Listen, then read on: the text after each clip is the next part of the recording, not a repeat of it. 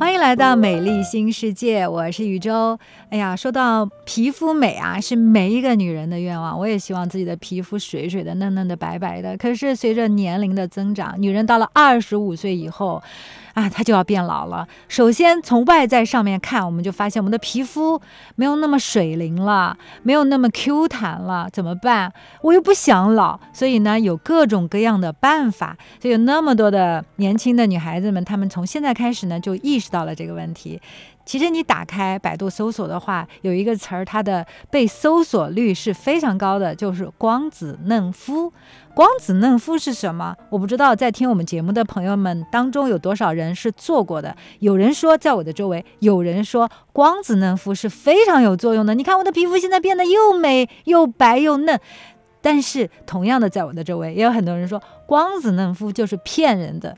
为什么他们会有两种截然不同的结论呢？所以在今天的节目里面呢，直接邀请到南京鼓楼医院烧伤整形科的蒋亚楠蒋医生，跟大家一起来聊一聊光子嫩肤。你有什么样的疑问，也可以跟我们来留言。蒋医生你好，大家好。其实说到光子嫩肤的话，我也看了。查了很多的资料，其实，在网上也有各种各样的说法，有的就说光子嫩肤没有用，是个骗局；有的人就说光子嫩肤对我的皮肤真的是很好，而且还把做了光子嫩肤和没有做光子嫩肤的这个前后照片呢拿出来对比了。呀，我看到这儿我就有点懵了，我就弄不清楚到底是有用呢还是没有用呢。所以还好有你在，我们可以 请教专家给我们打开问号。那什么是光子嫩肤呢？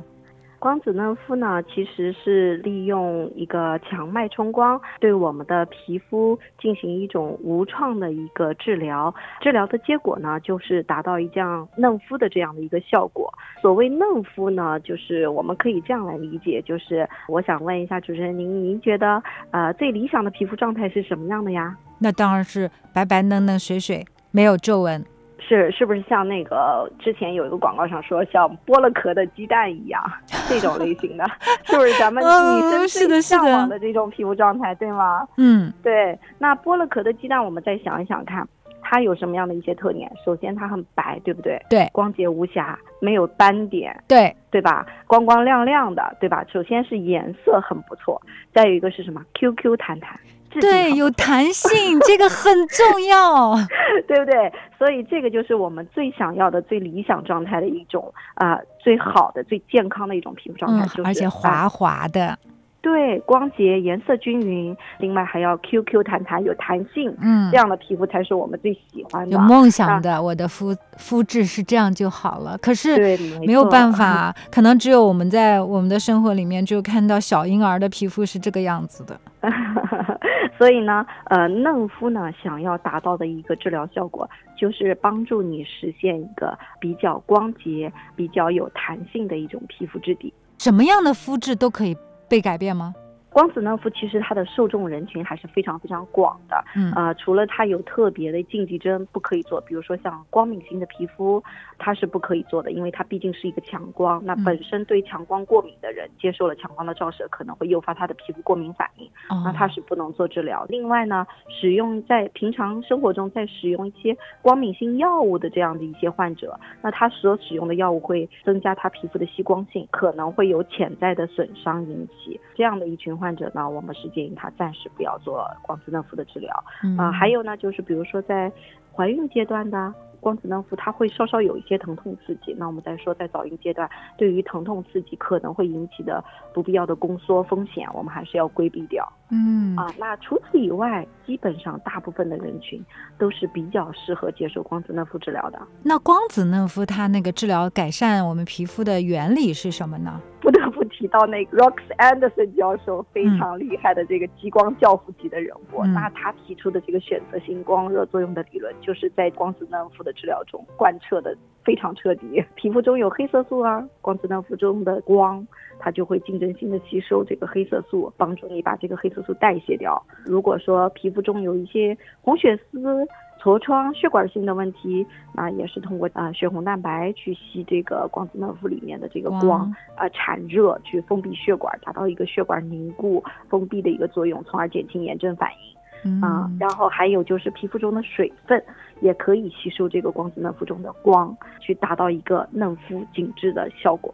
哦，我听你这么一讲的话，我觉得光子嫩肤和其他的激光美容相比较的话，它可能它的波长种类更多一些。对，它跟激光的区别就在于激光是单一波长。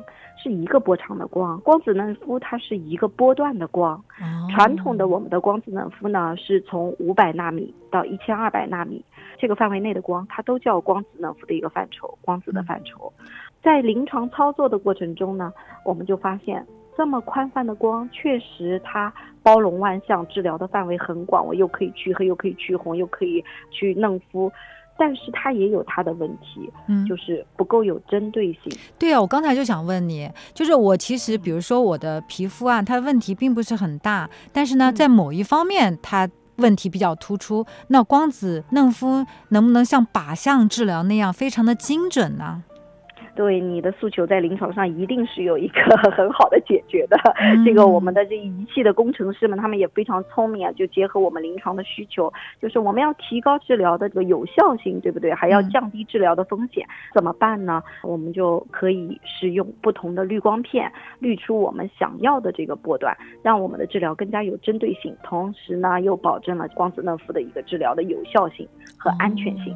就是你有不同的问题，就用不同的滤光片来解决，就选出那个波段的来进行治疗。对对对，是这样的啊，那还挺好的。哎，你作为一个啊整形科的医生，能不能跟我们大家来介绍一下，就是在你操作光子嫩肤的时候，你的步骤是怎么样的？你建议你的求美者他们要做一些什么样的准备呢？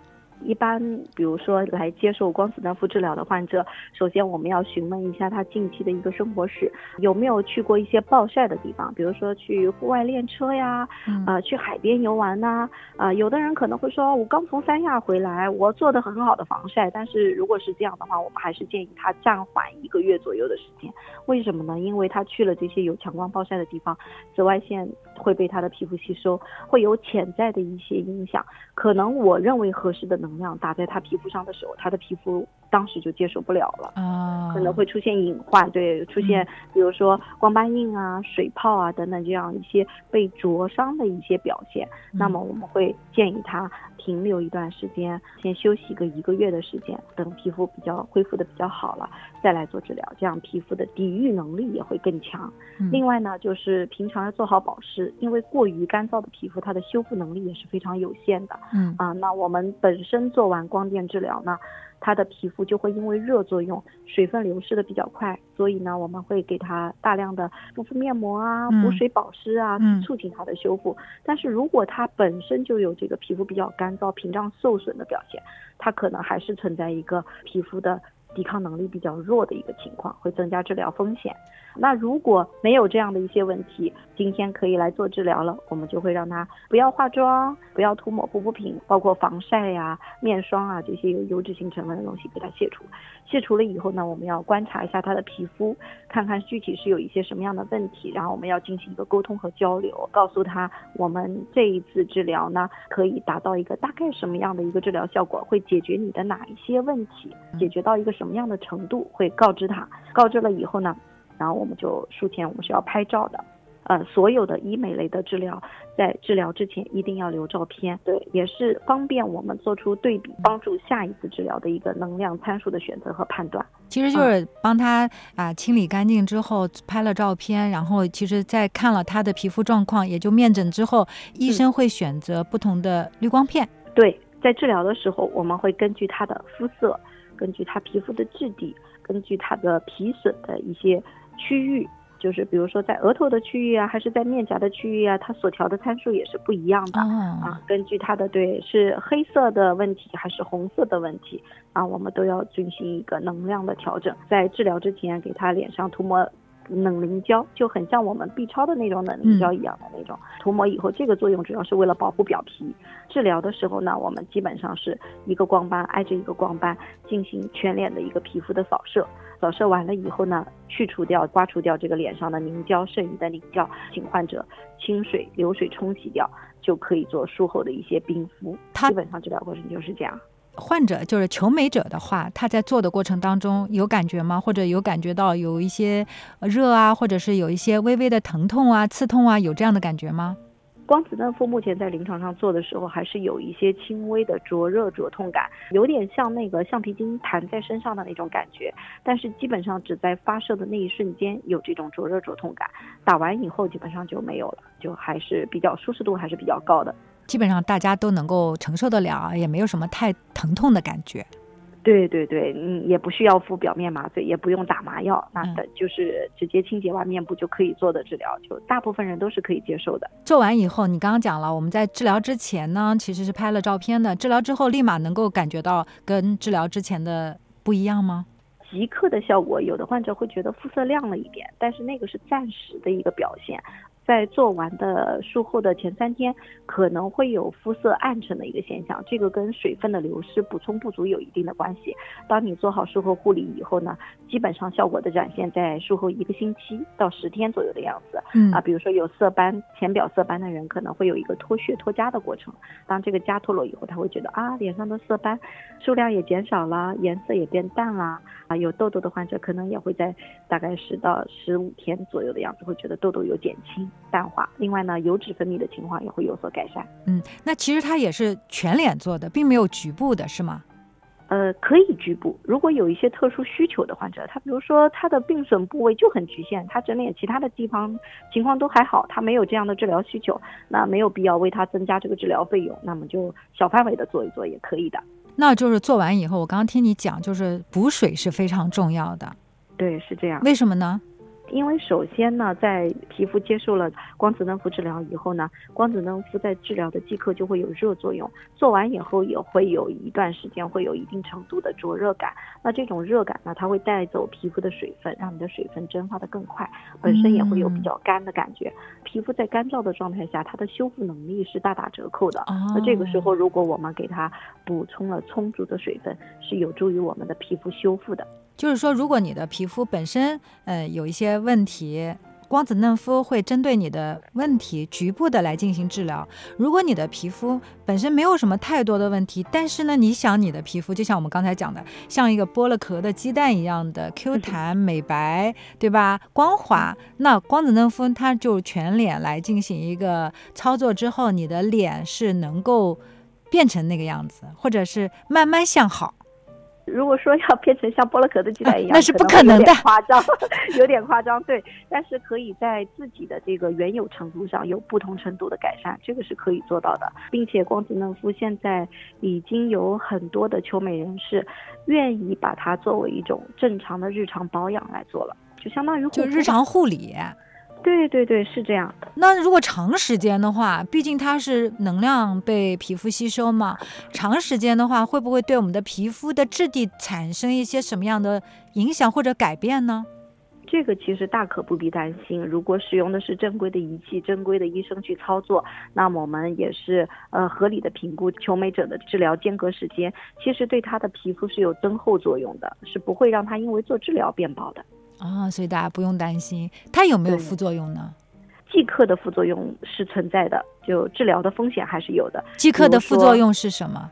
能量过高、出水泡、出光斑印，最后导致色素沉着、色素脱失，甚至严重的产生疤痕，都是有可能的。但是正规的医生一般他会把能量控制在一个可控范围内，并且对患者的这个术后宣教，就是术后护理方面也会重点强调。嗯，就是术后要注意的一些事项，对吧？对对对，就现在有很多我们的专家就提出来激光治疗的效果啊啊，以前叫三分护理、七分治疗，但是现在可能有很多的专家在跟大家不断的强调这个术后护理，因为确实术后护理很重要，说到要五分治疗、五分护理，嗯，就是护你术后的护理其实跟治疗是同样非常重要，影响到你的效果的。是的，是的，是的。所以术后我们比如说避光啊、补水啊，这些都是非常非常重要的。对，非常重要。那它的维持时间有多长？是这样，就是之前有近两年有一篇关于光子嫩肤的一个很长时间的一个随访，大概长达十年左右。嗯，就是我们要拿证据来说话，对不对？因为身边的人可能伴随我做治疗并没有这么长时间，但是确实已经有专家去做了这样长时间的一个随访研究，有一批的患者求美者吧，他们在这十年期间一直在定期每一年的进行光子嫩肤的一个治疗，嗯，就是相当于一种日常保养型的治疗，嗯，这一批患者呢，在十年之前。请了一些客观的人去评价他们的年龄，盲评的年龄大概是在四十五岁左右的样子。他们这一批患者当时的实际年龄呢是四十六岁，其实差别不大，对吧？评估的年龄和他实际的年龄基本上差不多。那十年以后呢，这波人再被评估了以后呢，他们评估的年龄依然还是四十五岁。那其实这波人已经平均年龄有五十多岁了，对不对？对，他们的皮肤居然没有衰老吗？对，很惊讶，这个结果让大家都很惊讶。这个在医美界也是非常非常的震惊，就是大家真的发现，哦，原来光子嫩肤确实不仅仅能够短时间内让我们看到解决了一些皮肤的问题，从长远角度来看，很明显的延缓了大家这个皮肤衰老的速度。哇，这个你这么一讲，说的我心好动啊！我就想，我马上就要去来试一试这个光子嫩肤。哎，我就想问一下蒋医生，你自己有没有做过光子嫩肤？有啊，当然有，当然有。你是当时做光子嫩肤，你是想解决什么问题？我看你这么年轻，也没什么问题啊。嗯，我第一次接触光子嫩肤，其实是作为一种就是仪器的检测，因为当时很早很早，但好多年以前了。我们科当时刚引进仪器的时候呢，就我们要去学习实操，自己必须要体验一下，否则你怎么知道坐在哪里疼，哪里不疼，怎么跟患者去解释这个过程呢？对不对？啊，要自己要先去感受一下。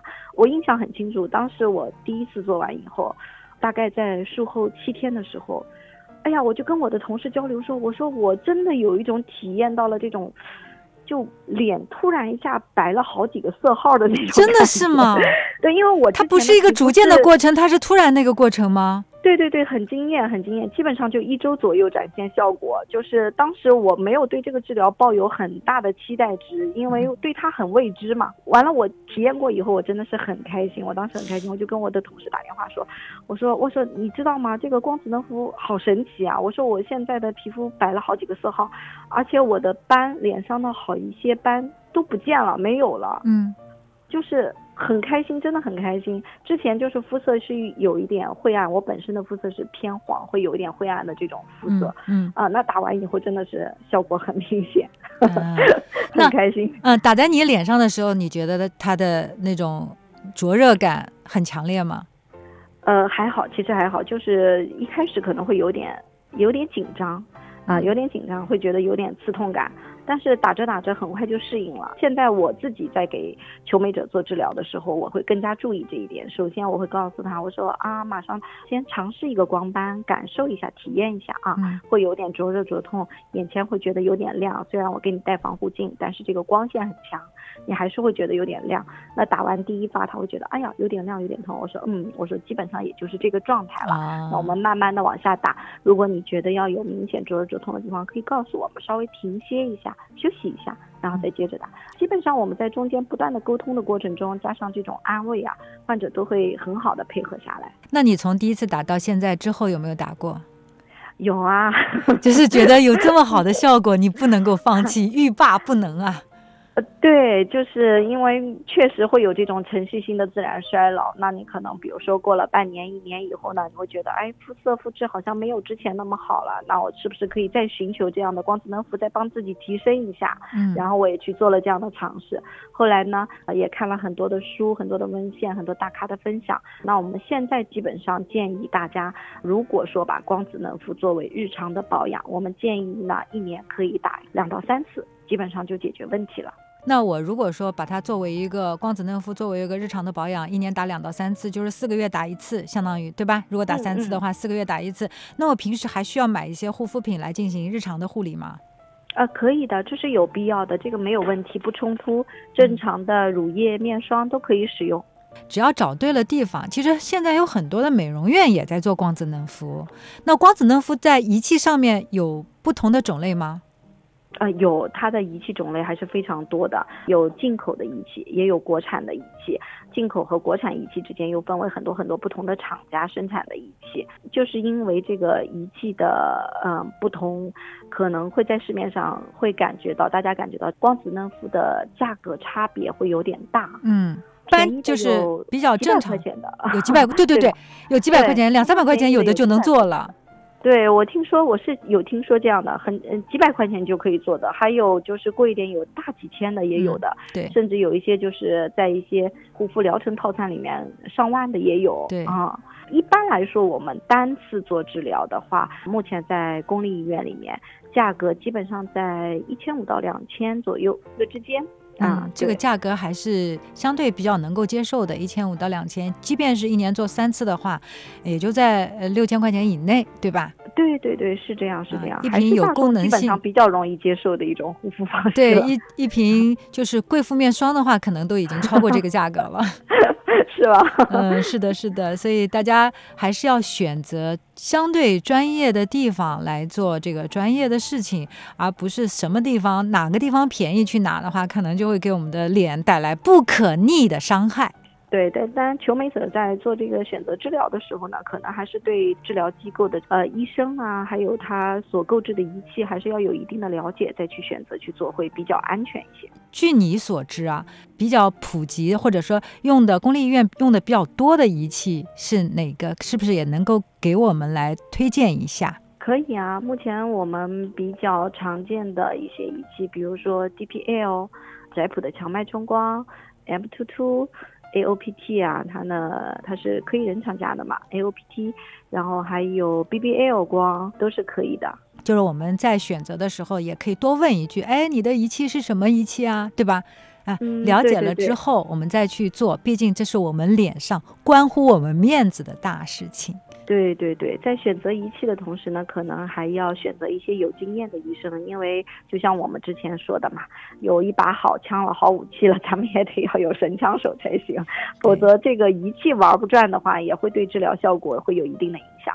好的，我们今天所说到的光子嫩肤，能够解开你对光子嫩肤的一些疑问和疑惑。大家如果有一些关于光子嫩肤的其他问题，也可以在评论区留言，也可以直接订阅《美丽新世界》。